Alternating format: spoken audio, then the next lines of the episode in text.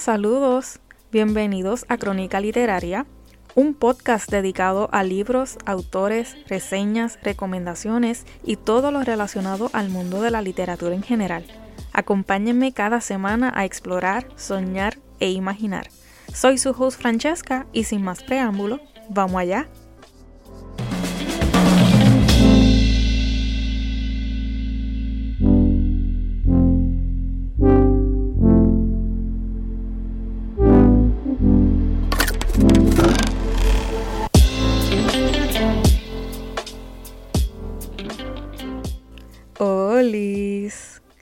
Espero que se encuentren bien. Bienvenidos a un día más, un nuevo episodio. Hoy vengo, creo que con uno de los episodios más largos de este podcast. El de Antonia fue largo, pero este yo creo que le va a pasar al episodio de Antonia. Traté de resumir lo más que pude, pero el libro entero es un dato muy importante y no quería dejar cosas pasar. Muchas personas me pidieron un review de este libro, pero precisamente cuando me lo compré andaba con bloqueo lector. Pero ya por fin lo pude leer como se supone y aquí está. Me refiero al libro I'm Glad My Mom Died, lo que literalmente se traduce al español como Me alegro de que mi mamá haya muerto, por la autora y protagonista Jeanette McCurdy. El título se escucha bastante crudo e insensible, pero cuando escuchen lo que vivió Jeanette con su madre estando en vida, le encontrarán sentido al título.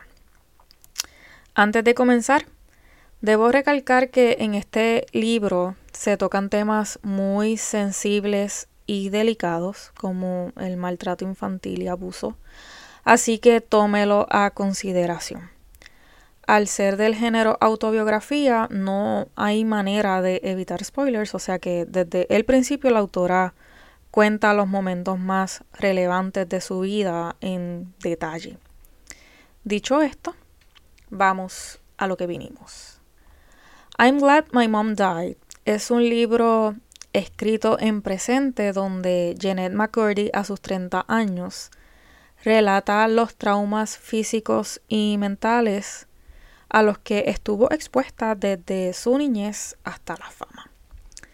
Narra de forma biográfica pues la tortura que vivió desde muy pequeña, al tiempo que señala los grandes villanos que la marcaron y provocaron trastornos alimenticios, alcoholismo y una fuerte depresión. Una vida completamente diferente a lo que vivía su famoso personaje Sam en el programa de Nickelodeon iCarly. Para los que vieron iCarly, saben cuán extrovertida y amante de la comida y alegre era Sam. Al principio, Ned, como le decía su mamá, cuenta que creció en una familia en la que los problemas y los traumas hacían estragos en todos los integrantes y cómo fueron víctimas de la manipulación de Debra McCurdy, su madre, que había atravesado un episodio de cáncer de mama en 1995. Janet solo tenía dos añitos para esto. Entre los hechos resalta las numerosas veces que su madre a la hora de la comida hacía que sus hijos vieran videos sobre su paso por hospitales, procedimientos médicos y quimioterapias bajo la excusa de ser agradecidos de que ella estuviese viva. O sea, ella obligaba a sus hijos a ver los momentos más vulnerables de ella para que agradecieran de que estaba viva. El libro se divide en solo dos capítulos, Before y After, como un antes y un después del fallecimiento de su mamá. Los traumas de Debra McCurdy, que se desarrollaron después de su recuperación de cáncer de mama, la llevaron a adquirir el síndrome de acumulación compulsiva, que es un síndrome que hace que las personas almacenen cosas innecesarias dentro de su casa porque creen que las necesitarán luego, así sea basura. Su hija recuerda cómo su casa se convirtió en un laberinto intransitable entre montañas de ropa, basura, cosas fuera de lugar, incluyendo los cuartos. Aparte que ella y sus hermanos no iban a la escuela, sino que su madre les daba homeschooling. Janet, con cinco años, se encontraba en búsqueda de una oportunidad en diferentes castings, clases de actuación y clases de baile, todo esto obligado por Debra, quien trataba de lograr su sueño frustrado de ser actriz a través de su hija. En una parte del libro, Janet dice, y cito, Mamá quiere esto más que cualquier cosa. Yo no. Yo hago lo que mamá quiera que haga. La joven recalca en todo momento lo mucho que odiaba actuar, ya que para ella era como que una manera de hacer el ridículo y humillarse ante los demás, causándole estrés y ansiedad. A toda esta, Janet solo tenía entre 5 y 6 años. McCurdy en su libro recuerda que su paso por la actuación no fue cómodo y solo era un método para obtener recompensas emocionales y aprobación de su progenitora. A la joven, ya de 10 años, aún no se le permitía ir al baño sola ni limpiarse por su cuenta para evitar supuestas infecciones e irritaciones. Incluso su madre la bañó hasta los 17 años, porque decía que no iba a poder enjabonarse bien y mucho menos acondicionar su cabello. Hubo momentos donde Debra la obligaba a bañarse junto con el menor de sus hermanos mayores y constantemente le hacía revisiones de algún rastro cancerígeno que atentaban con su autonomía y su intimidad. Si Jeanette era la menor de cuatro hermanos y ella con 13 años se tenía que bañar con el menor de sus hermanos mayores, quiere decir que este debía estar entre las edades de 15 a 16 años aproximadamente. Es asqueroso solo de pensarlo. Su madre estaba obsesionada con ella. Buscaba la manera de que fuera elegida sí o sí en los castings para los que audicionaba y si no la seleccionaban, Debra utilizaba su enfermedad terminal como un chantaje y peleaba hasta que a la niña se le diera el papel. Una bruja de cuentos, literalmente. En ocasiones la comparaba con actrices de su misma edad como las famosas hermanas Fanning y le pintaba a Janet las pestañas con tinte de cabello porque supuestamente eso era lo que le hacían a las actrices como ella. Ned también cuenta lo difícil que se la pasaba su padre con las constantes agresiones verbales y físicas a cargo de su mamá, quien llegó a amenazarlo con cuchillo frente a sus hijos. Por otro lado, hace mención que otro de los grandes problemas en su vida y la de su familia era pertenecer a la iglesia mormona por las prohibiciones y los temas tabú dentro de la religión, que inclusive se vio sorprendida cuando le llegó su primera menstruación, algo de lo que su mamá nunca le habló. Van pasando los años, Jeanette comienza a tener muchísimo éxito. Le dan papeles para aparecer en series de televisión bastante reconocidas como Malcolm in the Middle, Law and Order, y ahí su mamá se da cuenta que el cuerpo de su hija ha comenzado a desarrollarse, algo que no soporta y la pone muy triste. Y es aquí donde inicia la siguiente pesadilla para Jeanette McCurdy. Su madre le sugiere que para evitar su crecimiento debía someterse a una restricción de calorías con una dieta sumamente estricta. A toda esta Janet lo que tenía eran 11 años y ya su mamá estaba hablándole de calorías para que no engordara. Lo peor de todo es que su mamá le decía que si su cuerpo se veía pequeño, tendría más oportunidades en la industria de la actuación. Sin embargo, el abuelo, los doctores y los profesores de baile y actuación de Jeanette se daban cuenta de la severa pérdida de peso. Y cuando se lo comentaban a Deborah, ella respondía de que tenía todo bajo control. Mientras avanza el libro, ella recuerda su paso por los años exitosos de iCarly y su relación con el que llama en todo momento en el libro como el creador. Personaje del que se especula hace referencia al productor Dan Schneider, quien sí Pero ya ese es otro tema. En esta parte, dedicada a la producción infantil de Nickelodeon, describe cómo fue obligada a realizar sus primeras pruebas en bikini con tan solo 15 años, bajo las órdenes de Schneider y la omisión del pensamiento conservador de su madre. Ned relata lo difícil que fue estar expuesta al carácter volátil del director, entre desaires, felicitaciones y la presión por aprender de memoria las líneas de Sam Bucket.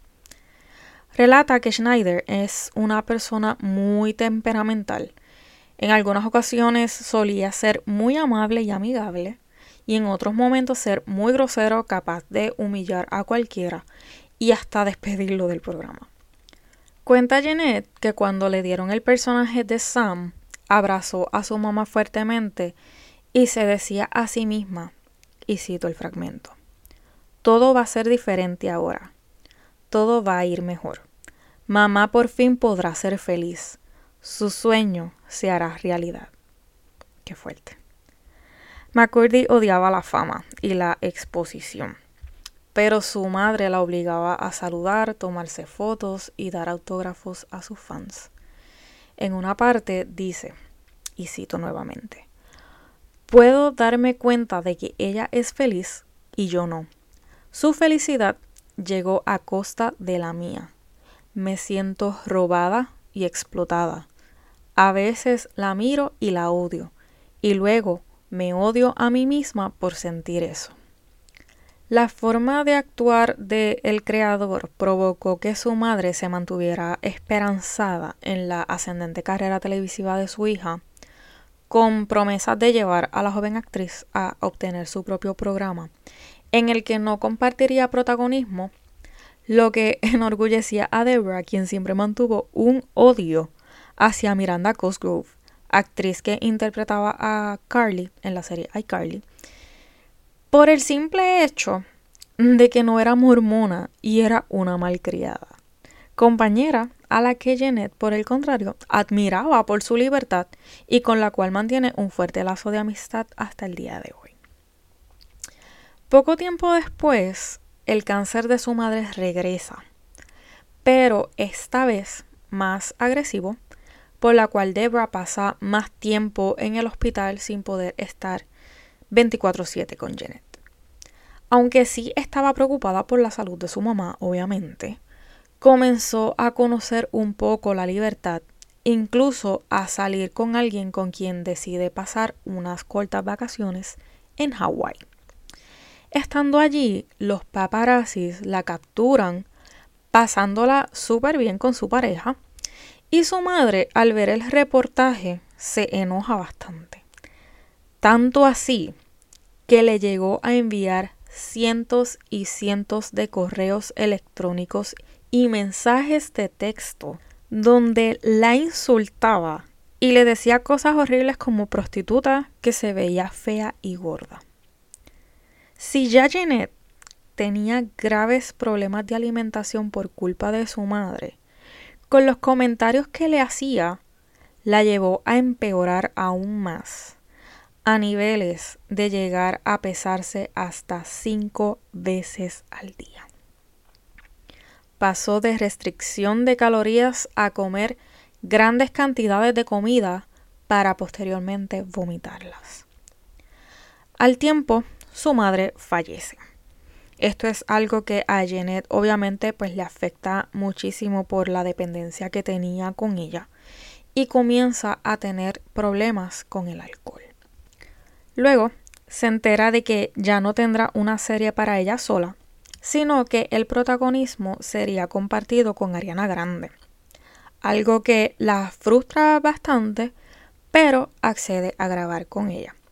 Serie que no duró tanto debido a los compromisos de Ariana Grande como cantante. Aquí hago una pausa porque mucha gente malinterpretó la relación entre Jeanette y Ariana. Todo el mundo cuenta que la serie no dio tanto fruto porque las actrices se llevaban mal, algo que no es cierto. Jeanette cuenta en su libro que entre ellas había una bonita amistad.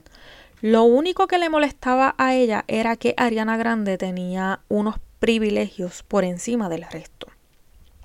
Podía hacer y deshacer, ausentarse o llegar tarde y nunca se le penalizaba por esto. Cosas que si Jeanette o cualquier otro actor las hacía, se le llamaba la atención de inmediato. Pero nunca hubo enemistad entre ellas como tal. Al finalizar la serie, Sam y Kat le ofrecen a Jeanette un papel para una serie de Netflix y en el set de grabación conoce a un chico del cual se enamora y este se da cuenta de sus problemas alimenticios. Es la primera vez que alguien le dice a ella que es momento de ir a terapia. La condición que su pareja le propone es que para que la relación funcione debía buscar ayuda profesional, algo que ella considera que no es necesario, pero acepta. Cuenta que llegó a vomitar tanto que en ocasiones vomitaba sangre. La recuperación fue difícil, tuvo muchísimas recaídas, pero también fue la primera vez que alguien le deja saber que todo lo que había hecho su madre para con ella fue abuso infantil. Después de un año de la muerte de su madre, ocurre otra desgracia en la vida de Jeanette y sus hermanos. Se enteran que su padre no era su padre biológico, el padre de ninguno de ellos.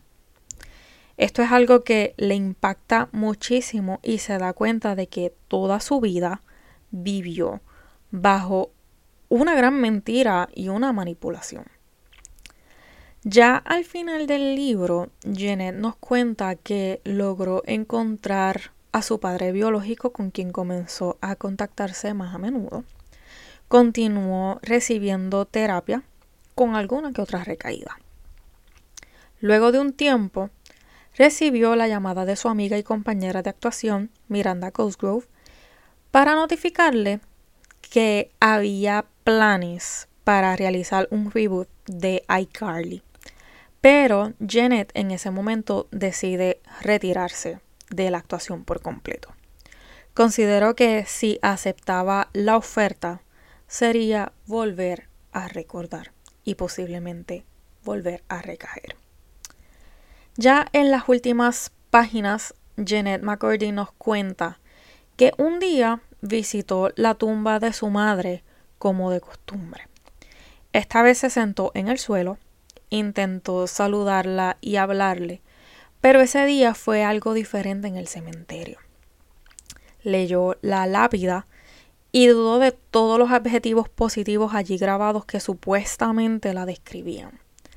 Se dio cuenta que su mamá no merecía para nada estar en el pedestal que su familia la tenía. Era narcisista y siempre se negó a aceptar que tenía un problema mental serio que destruía poco a poco a toda la familia. La obligó a hacer cosas que nunca quiso hacer, hizo que tuviera problemas alimenticios, nunca le dijo a sus hijos que su padre no era su padre, en fin. La muerte de Debra la había dejado con más preguntas que respuestas, más dolor que alivio y muchísimas capas de dolor. Su madre dio a demostrar que nunca tuvo intenciones de cambiar y si aún siguiera viva, estuviera buscando la manera de cómo seguir manipulándola a ella y a todo su alrededor. Dice que estando allí sacudió la cabeza, pero no lloró. Se puso de pie, limpió su pantalón, dio media vuelta y siguió su camino, segura de que a ese lugar no volvería más. Y hasta aquí sería el resumen de I'm Glad My Mom Died por Jeanette McCurdy. Una historia real que parece sacada de una película de horror. Una vida entera destrozada por una madre que quiso cumplir su sueño frustrado a través de su hija, robándole lo más preciado que puede tener un niño como la infancia y las oportunidades más simples como el ir a la escuela, soñar e imaginar. Como siempre, antes de culminar, les dejo con una frase que de una manera u otra nos marca, y cito, Se necesita un padre de verdad para dejar de lado sus propios deseos egoístas y centrarse en lo que es mejor para su hijo.